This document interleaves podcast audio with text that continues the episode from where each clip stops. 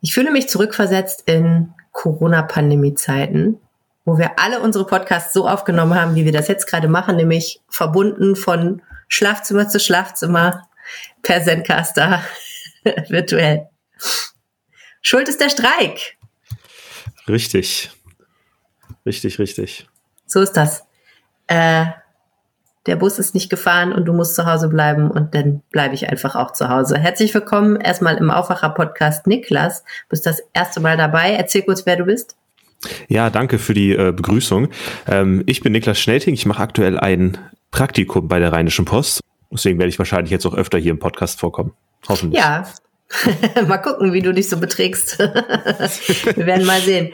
Ähm, und damit kann ich dann auch gleich enthüllen, was wir beim letzten Mal irgendwie nicht enthüllt haben, nämlich, dass der gute Michael tatsächlich nicht mehr im Aufwacher-Podcast vorkommen wird, was sehr, sehr, sehr schade ist. Falls du zuhörst, Michael, wir vermissen dich jetzt schon. Ähm, tja, man kann nichts ändern. Äh, er hat einen Job bekommen bei Radio RSG und da ist er jetzt und wir sind traurig. Und die Menschen in Solingen, Wuppertal können sich freuen über einen wahnsinnig tollen Journalisten, der da für sie Radio macht. Aber schauen wir nach vorn, nämlich auf unsere Themen. Die Wärmewende ist ein Thema. Also die Idee, dass wir bald nicht mehr mit fossilen Energieträgern unsere Wohnungen warm kriegen. Aber wie soll das gehen? Darüber gibt es Streit in der Ampelkoalition. Genau, außerdem werden wir heute noch äh, darüber reden, wie man richtig heizt. Denn wenn man eben nicht richtig heizt, gibt Schimmel. Und das haben viele diesen Winter versäumt. Ähm, auch bei uns beiden interessanterweise. Also wir haben beide Schimmel in der Wohnung.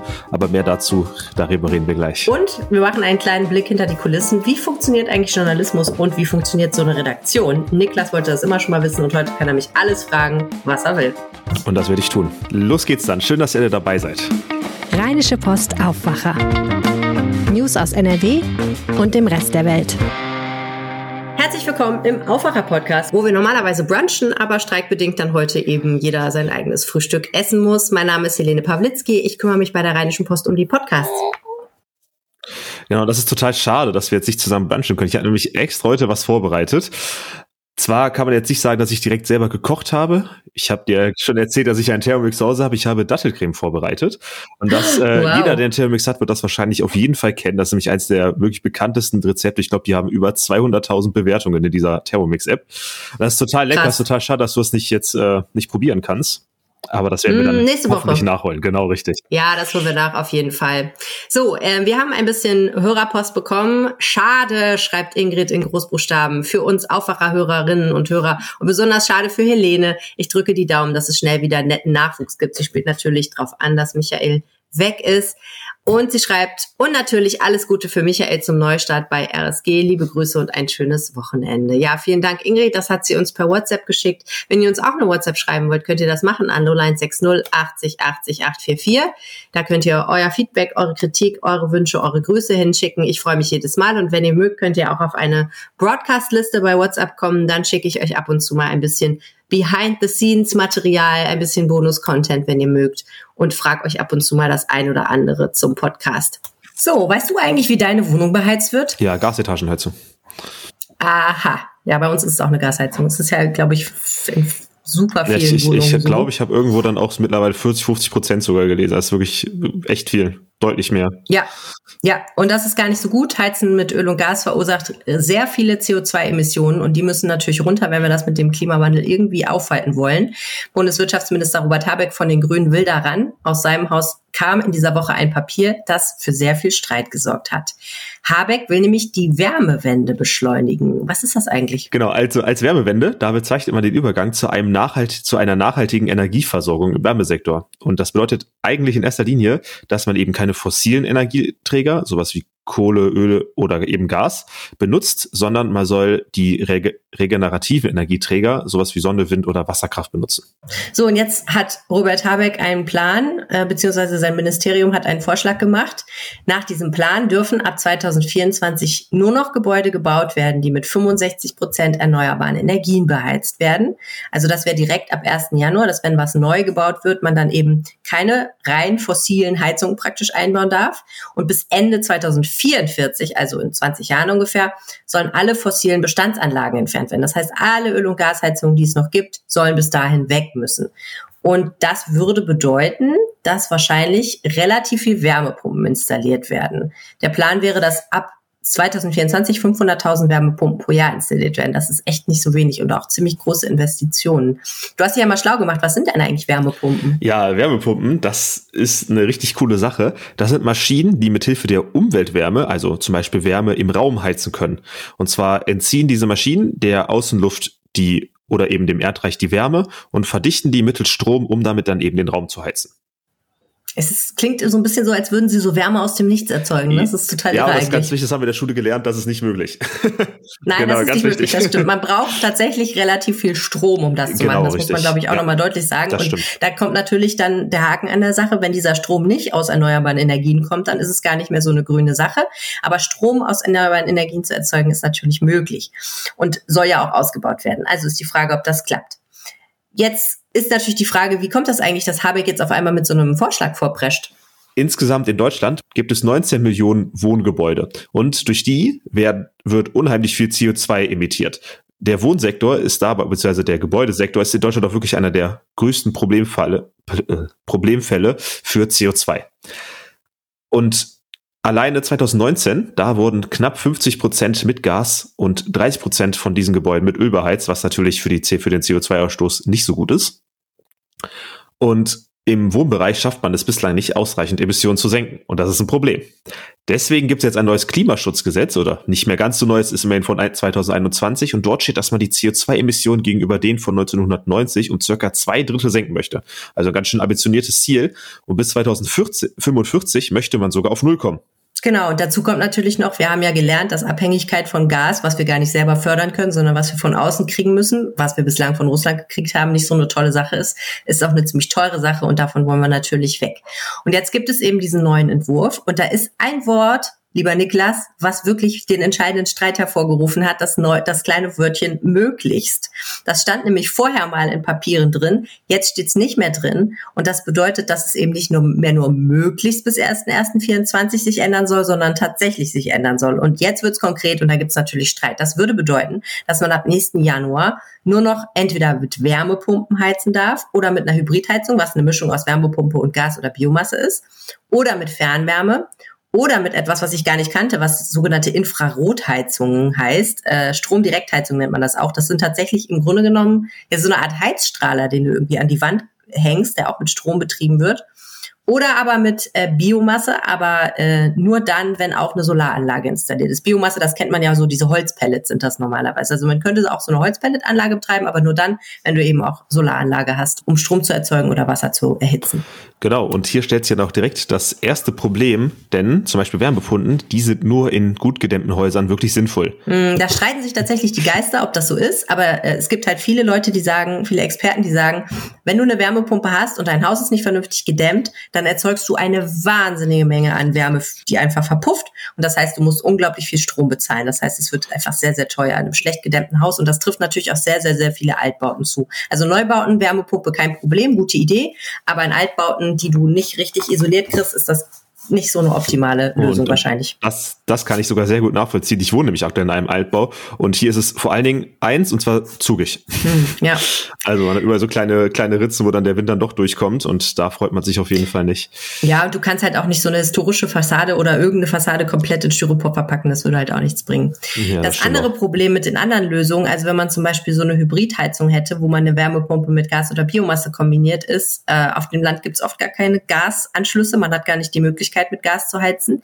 Fernwärme ist auch nicht überall vorhanden, sondern Fernwärme wird ja erzeugt durch Industrieanlagen oder große Rechenzentren und dann benutzt man eben die Abluft, die, die heiße Luft, die erzeugt wird praktisch zum Heizen von Häusern. Aber das gibt es natürlich auch nicht überall und man kann diese heiße Luft natürlich auch nicht hunderte Kilometer weit übers Land ähm, durch Rohre leiten.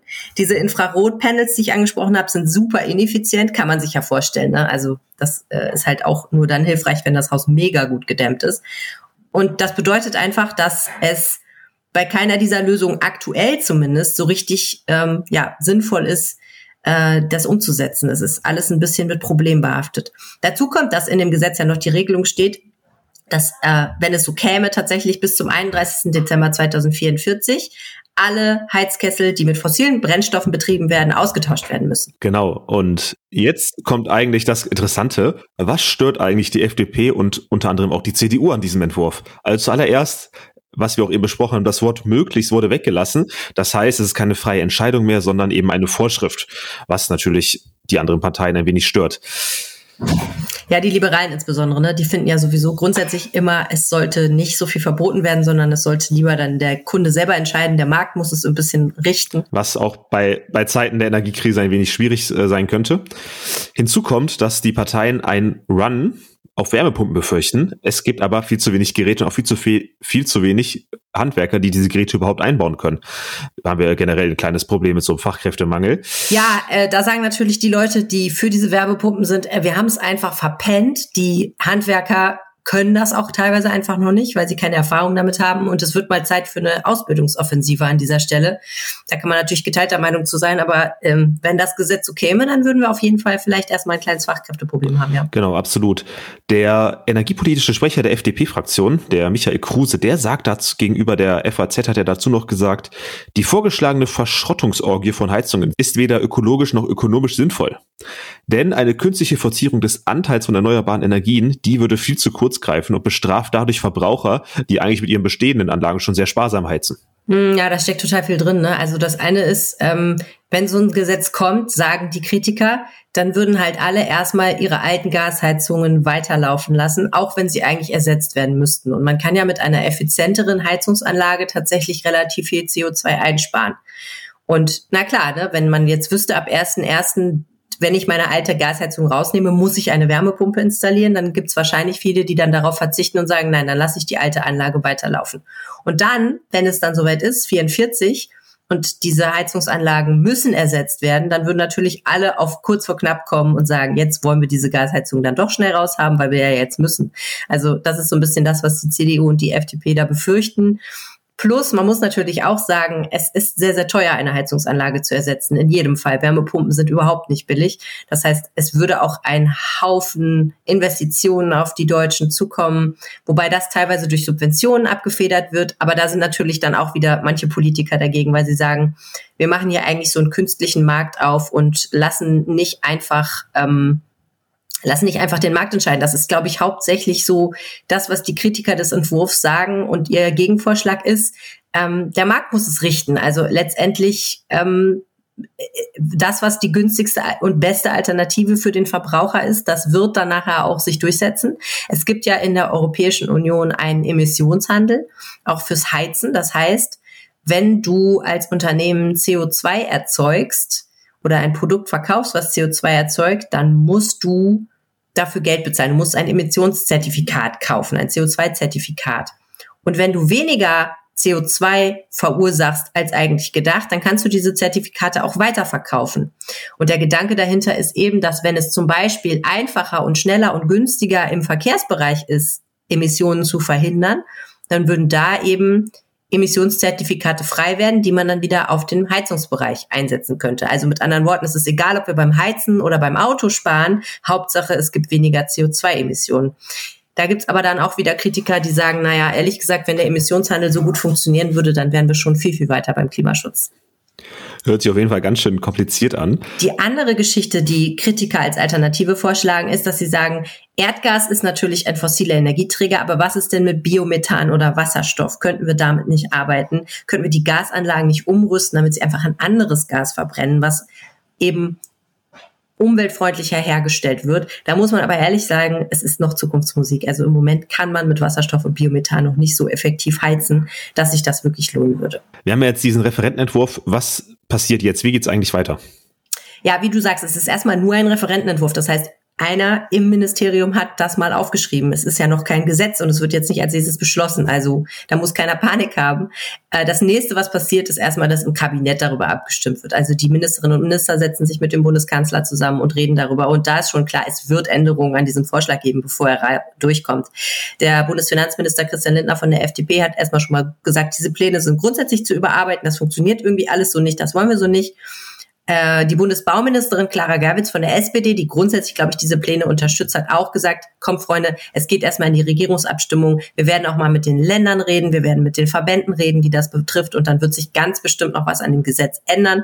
Also da ist das letzte Wort noch lange nicht gesprochen. Und dann, wenn es dann durchs Kabinett ist, wird ja ein Gesetzesentwurf auch erstmal dem Bundestag vorgelegt. Also es wird im Parlament darüber abgestimmt. Insofern Wird wahrscheinlich alles nicht so heiß gegessen, wie es gekocht wird, aber erstmal führen wir ja im Moment eine Diskussion, die offen gestanden bitter nötig ist, denn wir müssen was tun in dem Bereich.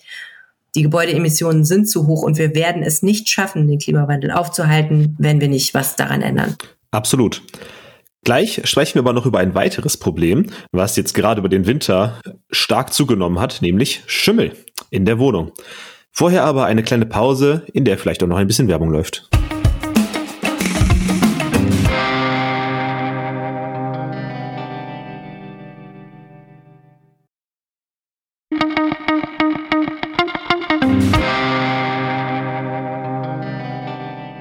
Sind zurück, ja, Niklas, du und ich, ne? Wir haben ja jetzt, wenn man uns so anguckt und nebeneinander hält, nicht so furchtbar viel gemeinsam, aber eines haben wir schon gemeinsam. Wir hatten ein kleines Schimmelproblem in der Wohnung, äh, leider dieses Jahr. Das ist natürlich ätzend. Wir sind aber überhaupt nicht allein damit.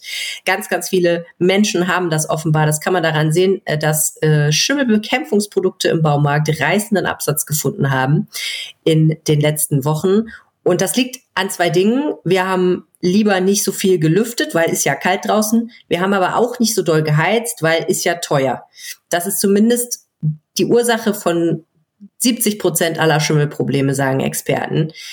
Ja, wie war das denn mit dir bei dir mit dem Schimmel? Wie kam das? Wo war das? Erzähl mal. Oh ja, also genau, ich hatte dieses Jahr auch Schimmel. Ähm, bei uns muss man auf fairerweise sagen, dass es nicht am Heizen und auch nicht am Lüften gelegen hat, sondern bei uns gab es ein undichtes, äh, eine undichte Stelle im Dach und deswegen ist Wasser ins Grund, äh, in den Grundstein gelaufen und ist leider, weil wir direkt unterm Dach wohnen, auch bei uns in der Wohnung hervorgetreten. Und deswegen ist bei uns so wir haben Dachschrägen, ist so ein, ein, halber Teil von der Dachschräge einfach mal angeschimmelt. Das war nicht so schön. Oh. Und wir haben auch extrem viel Schimmelentferner dafür gebraucht, bis das jetzt mal weg war und mussten auch die Wand neu streichen. Oh nein, ja, das, ja, das ist ätzend. Das war total ätzend. Sieht's, wie sieht's bei dir aus? Hattest du dieses Jahr Schimmel? Ja, wir hatten Schimmel schon das zweite Jahr in Folge im Schlafzimmer und äh, die Geister scheiden sich so ein bisschen über die Frage, was ist die Ursache? Ähm, man muss sagen, dass wir schon gerne Frischluft in der Nacht haben und dass wir es auch nicht super warm mögen. Das heißt, wahrscheinlich hat es schon damit zu tun, dass wir einfach falsch gelüftet haben. Dazu kommt aber noch hier so eine bauliche Besonderheit, weil wir nämlich, unser Schlafzimmer liegt über einem einer Tordurchfahrt praktisch, ne? Also so, wo man mit dem Auto auf den Hof fahren kann. Und das Haus steht ein bisschen vor. Das nächste, das Nachbarhaus steht ein bisschen zurück. Das heißt, diese Ecke, wo der Schimmel war, der steht halt einfach frei. Das heißt, da ist es einfach kalt. Das Mauerwerk ist kalt. Und äh, da sind wir schon mittendrin, wie Schimmel eigentlich überhaupt zustande kommt. Und da kommen einfach ein paar äh, physiologische Faktoren zusammen. Da kann man gar nichts machen. Schimmelsporen fliegen in der Luft rum. Da, das ist eine Tatsache äh, so. Und wenn die einen Untergrund finden, wo sie sich drauf wohlfühlen, dann setzen sie sich da ab und fangen an, sich zu vermehren. Und dazu gehört eben in erster Linie ähm, Feuchtigkeit. Also der Mensch atmet pro Nacht ein Liter Flüssigkeit aus, habe ich gelernt. Das ja wahnsinnig viel irgendwie erstmal ist. Und äh, wenn die Luftfeuchtigkeit im Raum über 60 Prozent steigt, dann äh, ist das ganz nett für Schimmel, der mag es nämlich feucht. Und wenn dann auch die Temperatur nicht stimmt, weil es zu kalt ist im Raum und die Wände kalt sind, dann kondensiert eben diese Flüssigkeit, weil die kalte Luft nicht so viel Feuchtigkeit aufnehmen kann und setzt sich dann am, ja, setzt sich dann an den kalten Stellen an der Wand ab und da wird es dann so richtig schön muckelig feucht und da findet der Schimmel es dann richtig cool. Was bei Schimmel auch noch hinzukommt, ist, dass Schimmel total gerne an etwas raueren Oberflächen sich anfängt festzusetzen. Also, da die meisten Leute, ähnlich wie ich zum Beispiel auch Tapete zu Hause haben und Tapete natürlich sehr rau ist, das ist natürlich dann der perfekte Nährboden für Schimmel. Und was leider sehr traurig ist, Schimmel braucht einfach auch ein bisschen Zeit, um zu wachsen. Und leider, leider setzt sich Schimmel ja nicht direkt mitten auf Augenhöhe an die Wand, sondern eher in die letzten Ecken, wo man es leider nicht so schnell sieht. Und umso länger man da den halt rumliegen lässt, umso mehr Schimmel gibt's auch in der Wohnung. Ja, bei uns war das auch so. Wir haben das natürlich erst entdeckt, als es schon ein bisschen zu spät war. Und dann stehst du natürlich da und denkst dir so, okay, ich meine, gut, es ist jetzt nicht so viel Schimmel, es ist ein bisschen schwarze Punkte. Ist das jetzt wirklich so ein riesiges Problem für die Gesundheit? Ähm, ja, also interessanterweise wirklich schon. Schimmel ist ziemlich gesundheitsschädlich, also auch viel stärker als man denkt. Also gerade ähm, wenn man Allergien hat oder auch Probleme mit den Atemwegen, wie zum Beispiel Asthma, ist Schimmel wirklich echt schlecht. Und jetzt gerade auch nach Corona, Corona hat ja auch sehr stark die Atemwege belastet, sollte man da auch wirklich aufpassen. Ähm, wofür Schimmel aber auch sehr schlecht ist und was ähm, vielleicht jetzt nicht jeden direkt interessiert, aber was schon äh, ein Faktor ist, ist, dass Schimmel sehr schlecht für die Bausubstanz der Wohnung oder halt eben des Hauses ist. Denn Schimmel zerfrisst nicht nur Tapeten, was ja dann auch als Vermieter sehr ärgerlich ist, sondern auch äh, Holz und ich weiß nicht, wie es bei, wie es bei dir aussieht, aber meine Eltern zum Beispiel wohnen halt in einem, in einer Leicht, in einem Leichtbauhaus und der ist natürlich aus Holz in erster Linie gebaut. Und das ist natürlich dann echt blöd, wenn der Schimmel dann auch noch das Holz zerfrisst. Total. So, also, wenn man Schimmel entdeckt hat in der Wohnung, was macht man dann? Ja, also da gibt's einen sehr einfachen Trick. Ähm, man geht mit einer Karotte ins Badezimmer und lockt den Schimmel dann zum Reiterhof. Nein, aber mal ehrlich. Äh, oh mein Gott. Also, ja, aber echt schlecht, ich weiß, ich, ich, ich habe extra ausgesucht, das ist echt schlecht. Nein, also natürlich ähm, sollte man schauen, dass man die Heizung vielleicht doch anstellt, auch wenn es relativ teurer ist. Genau, also Raumtemperatur sollte mindestens 18 Grad betragen. Genau, richtig. Habe ich gelesen bei äh, in einem guten Flyer vom Landesnetzwerk Schimmelberatung NRW, den verlinken wir euch natürlich auch in den Show Notes. Also auf den meisten Thermostaten ist das die Einstellung zwischen zwei und drei. Es ist aber gar nicht so blöd, wenn man sich tatsächlich auch ein Thermometer, vielleicht sogar ein Hygrometer kauft und das mal in den Raum hängt. Damit kann man nämlich direkt auch die Luftfeuchtigkeit messen, die ja nicht über 55 Grad steigen sollte. Sehr gut. Hinzu kommt, dass man regelmäßig lüften soll. Äh, man kann sich natürlich auch im Internet über die optimalen Lüftzeiten informieren. Also wir bei uns zu Hause lüften immer zwischen äh, um die 15 Minuten. Das funktioniert eigentlich auch ganz gut. Und man sollte dann auch einfach mal dem kalten Wetter ins Auge schauen und da vielleicht ein bisschen drüber wegkommen und trotzdem lüften, auch wenn es dann sehr kalt wird. So sieht's aus. Also mal das Thermostat runterdrehen und dann richtig Durchzug machen. Gerne auch einfach überall in allen Räumen die Fenster weit aufmachen Auf und dann halt einfach wieder zu. Das führt halt dazu, dass die kältere und damit auch trockenere Luft in die Wohnung kommt und die feuchte Luft rausgeht und das hilft ungemein gegen Schimmel. Tja, und dann ist es noch wichtig, dass man seine Möbel nicht ganz direkt an die Wände rückt, denn dahinter bildet sich dann natürlich ein schönes Schimmelnest, was man nicht so richtig sehen kann. Gardinen oder Möbel sollten eben auch nicht vor Heizkörpern stehen, weil die warme Luft eben ja sich ein bisschen äh, im Raum verteilen soll. Und dann habe ich noch nachgelesen, was man im Schlafzimmer macht, was ja unser Problem war.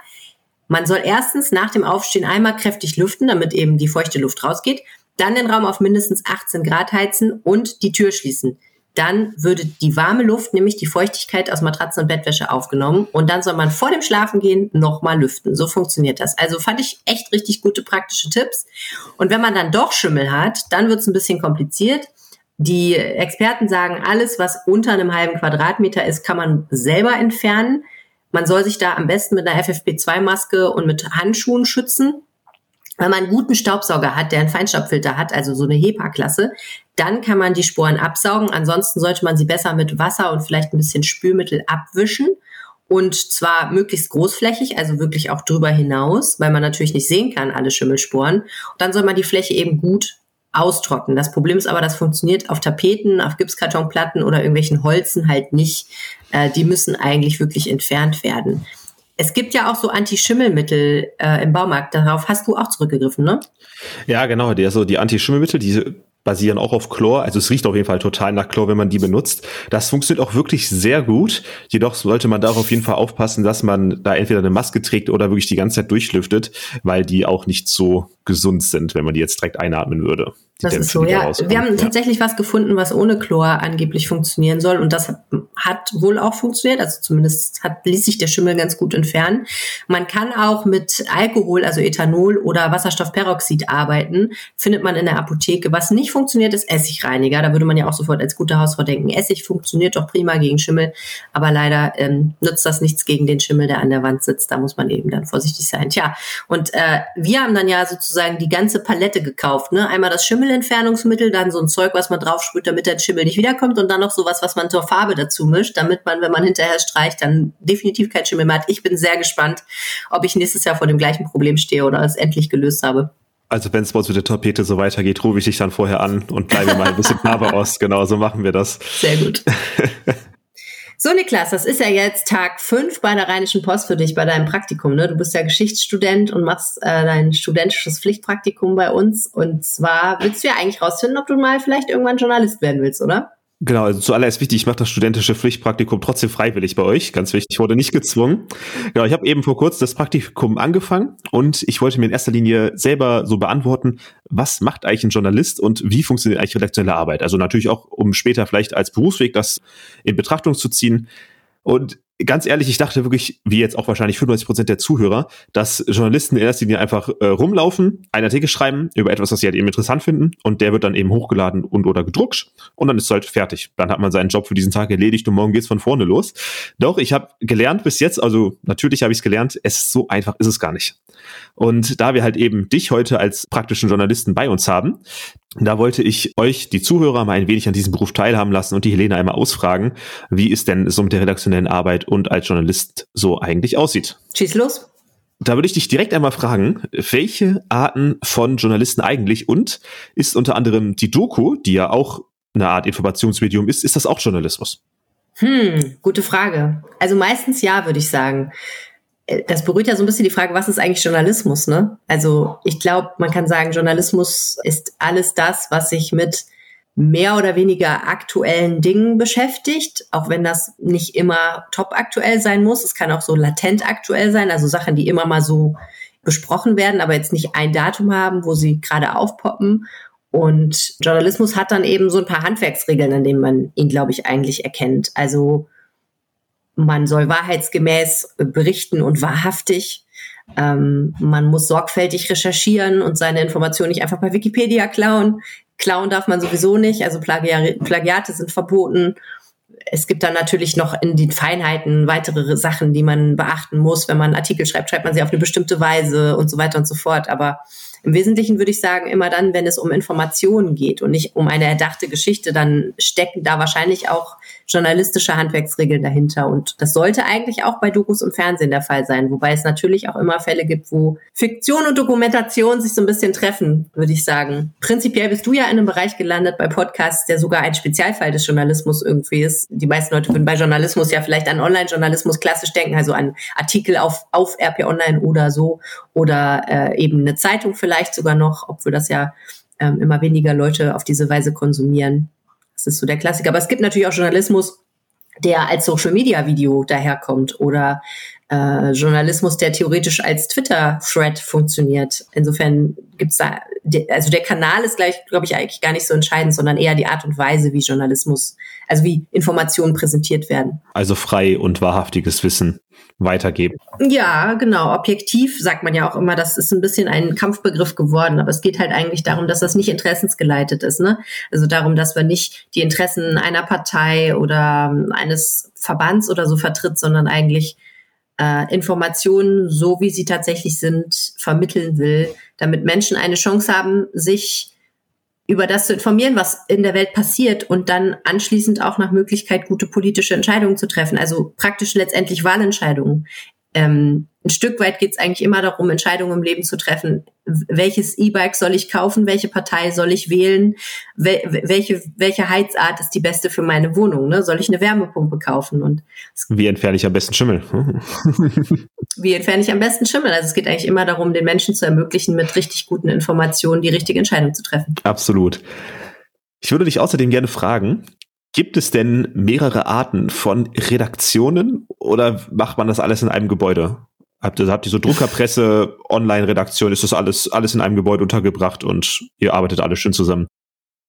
Also die Redaktion ist praktisch das Kollektiv der Journalistinnen und Journalisten, die bei der Rheinischen Post arbeiten, würde ich sagen. Ne? Also das ist die Redaktion. Die Redakteure sind das. Ein Redakteur ist eine Berufsbezeichnung. Wenn man Redakteur werden will, braucht man eine bestimmte Sorte Ausbildung, ein Volontariat.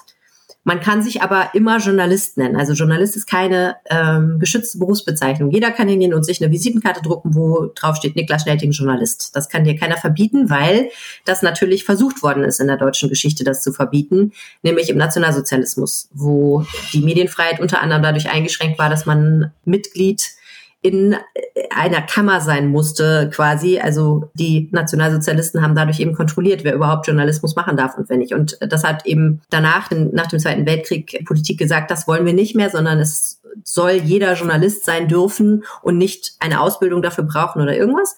Aber wenn man eben als Redakteur angestellt sein will und dafür zum Beispiel auch ein bestimmtes Gehalt bekommen will, falls das Unternehmen im Tarifvertrag hat, dann braucht man dazu in der Regel ein Volontariat, äh, bevor man sich Redakteur nennen darf. Naja, und das ist die Redaktion praktisch. Bei uns ist das so, wir haben eine Zentralredaktion, die sitzt in Herd und kümmert sich um alle, ich sage mal in Anführungsstrichen, größeren Themen, die keinen total lokalen Bezug haben. Und dann gibt es die Lokalredaktion, die jeweils vor Ort sitzen. Also zum Beispiel die Lokalredaktion Düsseldorf sitzt in den Shadow-Arkaden. Es gibt Lokalredaktionen in Wermelskirchen, in Hahn, wo du wohnst, in Hilden, in Ratingen, in Mönchengladbach und so weiter und so fort, im ganzen Verbreitungsgebiet.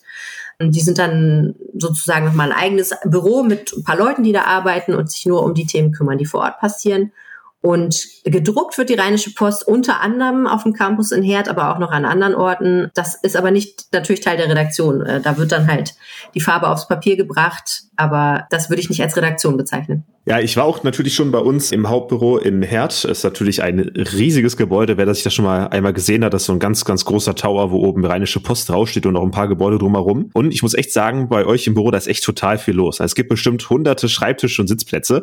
Ja, man wird erstmal, wenn man das erste Mal reingeht, schon fast erschlagen von den ganzen Bildschirmen, die man auf einmal sieht, die da überall rumhängen. Und es gibt natürlich auch sehr viele unterschiedliche Bereiche. Welche Bereiche gibt's da eigentlich genau? Habt ihr euch da so in bestimmte Themen unterteilt oder? Genau, traditionell teilt sich die Redaktion einerseits inhaltlich in bestimmte Ressorts. Also es gibt Menschen, die sich vor allen Dingen um Sport kümmern, es gibt Leute, die sich vor allen Dingen um Wirtschaft kümmern, es gibt Leute, die sich vor allen Dingen um Kultur kümmern.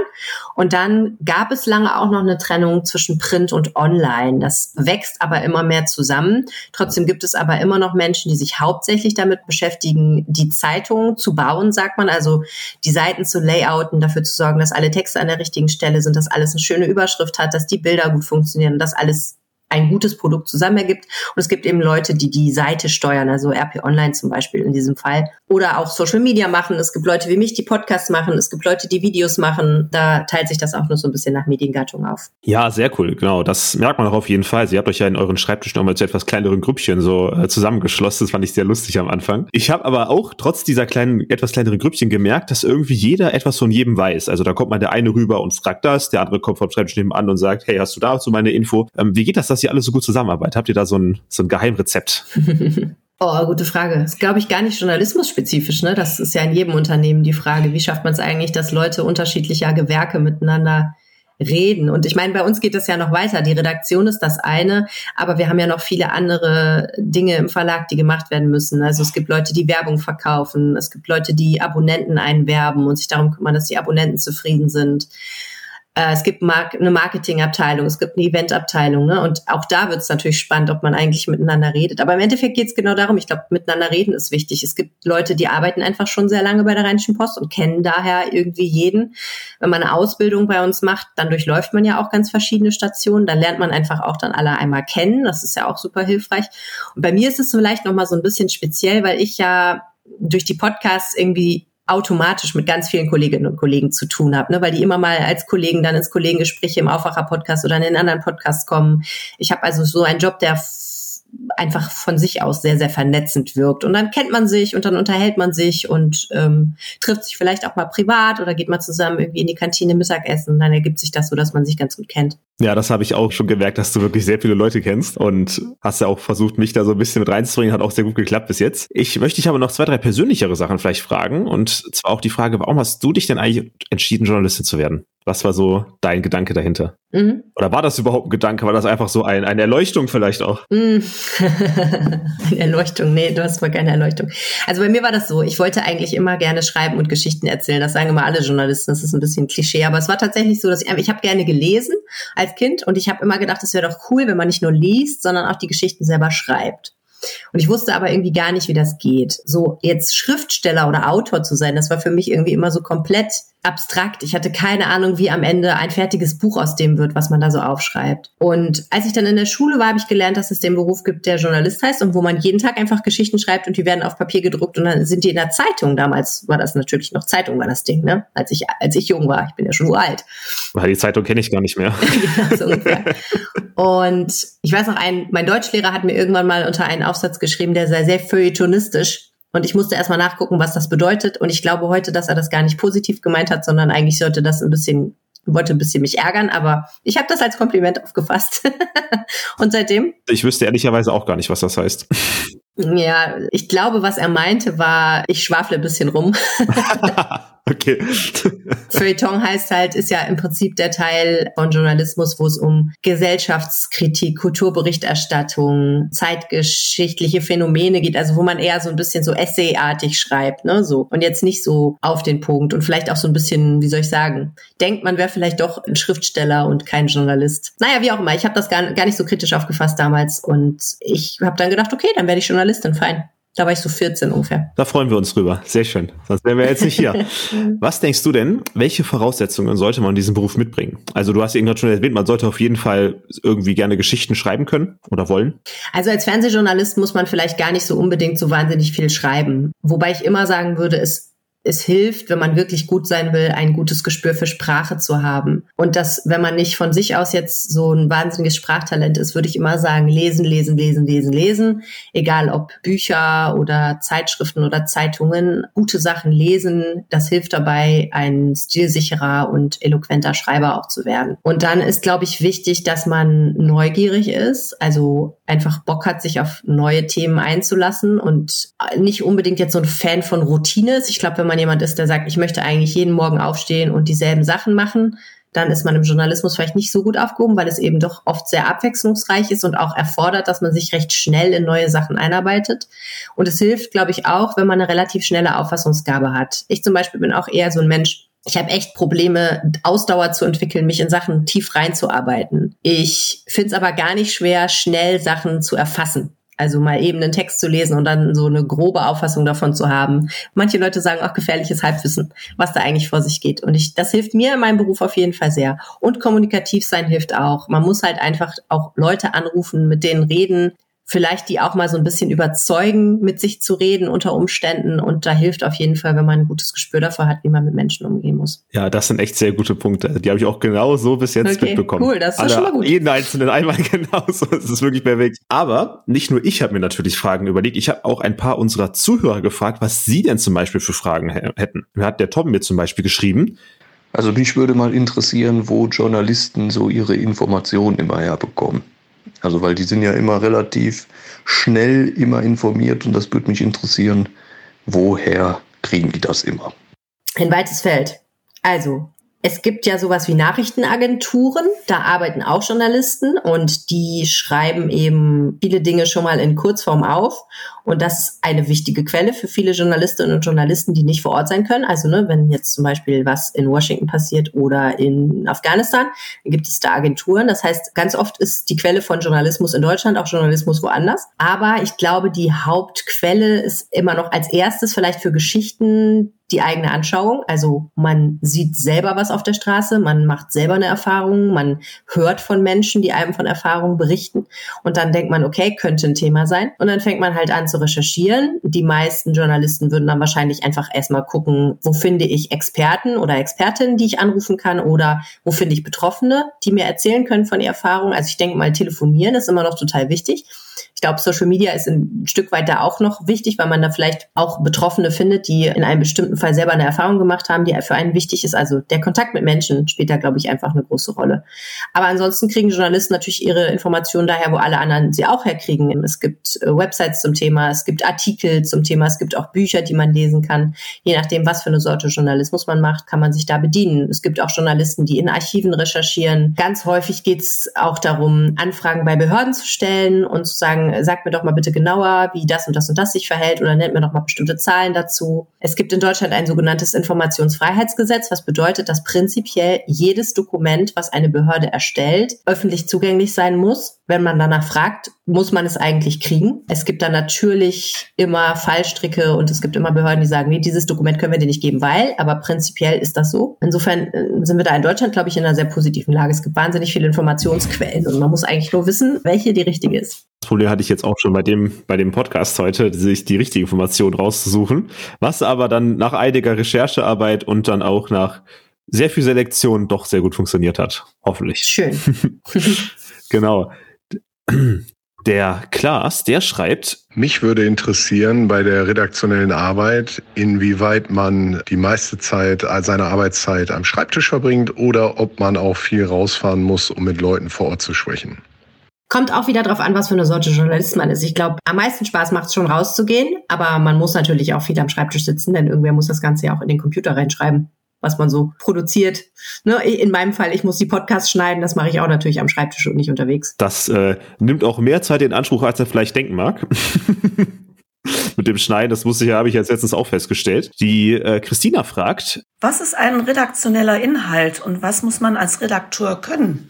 Ah, okay. Ähm, ja, habe ich vorhin, glaube ich, schon so ein bisschen angerissen. Also ein Redakteur ist eben ein ausgebildeter Journalist. Und in vielen Fällen ist das so, dass der Redakteur eher derjenige ist, der die Texte von Reportern, also die, die draußen sind und die Texte schreiben quasi, dann redigiert, was heißt durchgeht, Fehler korrigiert, Fragen stellt, kontrolliert, ob das alles nach den richtigen Handwerksregeln abgelaufen ist und dann eben dafür sorgt, dass sie zum richtigen Zeitpunkt im richtigen Kanal auch veröffentlicht werden. Hört sich da einen coolen Beruf an. Macht bestimmt Spaß. Bekommt auf jeden Fall eine Menge Text wahrscheinlich zugeschickt und eine Menge Geschichten zu hören. Ähm, die letzte Frage, die ich jetzt aber noch rausgesucht habe, ist von der Miriam und sie hat gefragt, ob Journalisten immer fest angestellt sind oder ob Journalisten auch in freier Wildbahn gibt. Also als Freiberufler. Oh ja, auf jeden Fall. Ja, klar. Also ganz, ganz oft sind Journalisten frei. Das hat ein bisschen was damit zu tun, dass beispielsweise beim WDR es eine relativ strenge Trennung zwischen Redakteuren und freien Mitarbeitern gibt. Die Redakteure sind für die Programmplanung verantwortlich und die freien Mitarbeiter sind für das Geschichtenerzählen an sich verantwortlich. Die machen die Radio- und Fernsehbeiträge beim WDR. Es hat auch so ein bisschen arbeitsrechtliche Gründe, aber deswegen gibt es tatsächlich relativ viele Freijournalisten. Es hat ein Stück weit abgenommen, glaube ich. Früher gab es mehr. Wir haben ja im Grunde genommen so ab 2000, 2005 eine schwere Medienkrise gehabt, wo sehr, sehr viele Anzeigenkunden, die ja ein wichtiger Geldgeber für Journalismus sind, abgewandert sind ins Internet. Die haben halt angefangen, ihre Anzeigen zum Beispiel bei Google oder Facebook zu schalten und nicht mehr in der Zeitung. Und mit Online-Werbung ließ sich dann ganz oft nicht mehr so viel Geld verdienen, dass man so, ein, so eine große Redaktion gut finanzieren kann. Das war ganz lange ein riesiges Problem, weil eben auch alle Inhalte online kostenlos verfügbar waren. Mittlerweile ist das ja so, dass das in der Regel nicht mehr so ist. Und das ist ehrlich gesagt auch gut so. Ich ärgere mich natürlich auch gelegentlich, wenn ich auf einen Link klicke und dann vor einer Paywall lande und eigentlich ein Abo abschließen müsste, um den Artikel zu lesen. Aber letztendlich ist das der einzige Weg, wie Journalismus vernünftig finanziert werden kann, dass eben Leute auch für digitalen Journalismus Geld verdienen. Geld bezahlen. Und ja, insofern ist diese Krise jetzt ein bisschen gebannt, aber im Zuge dieser Krise hat die Zahl der freien Journalistinnen und Journalisten, glaube ich, sehr abgenommen, weil sich der Beruf teilweise dann einfach nicht mehr so gelohnt hat. Das wird jetzt aber langsam besser. Ganz interessant zu hören. Wus wusste ich zum Beispiel gar nicht. 2005, da war ich auch fünf Jahre alt, habe ich jetzt noch nicht so sehr die Nachrichten verfolgt. Ähm, aber interessant, dass es da sowas mal gegeben hat, so eine Medienkrise. So ist es. Das ist auch. Ja. Kannte ich jetzt so gar nicht. Ja. Okay, ich bin ja gespannt, wie die nächsten drei Wochen sich entwickeln und ob du danach immer noch vielleicht überlegst, Journalist zu werden. Da frage ich dich dann auf jeden Fall in drei Wochen nochmal. Ich nach. bin auch sehr gespannt. Das war der Aufwacher am Wochenende. Vielen, vielen Dank fürs Zuhören. Wenn euch dieser Podcast gefällt, helft ihm, indem ihr ihn in eurer Podcast-App abonniert und mit fünf Sternen bewertet. Dann freuen wir uns. Feedback zu dieser Episode und Themenideen natürlich immer gerne auch per Mail an aufwacher.rp-online.de oder wie gesagt per WhatsApp an 09680 80 844. Die Nummer findet ihr auf, auch auf rp-online.de slash Aufwacher. Mein Name ist Helene Pawlitzki. Mein Name ist Niklas Schnelting. Schönes Wochenende. Auf Wiedersehen. Ciao. Mehr Nachrichten aus NRW gibt's jederzeit auf RP Online. rp-online.de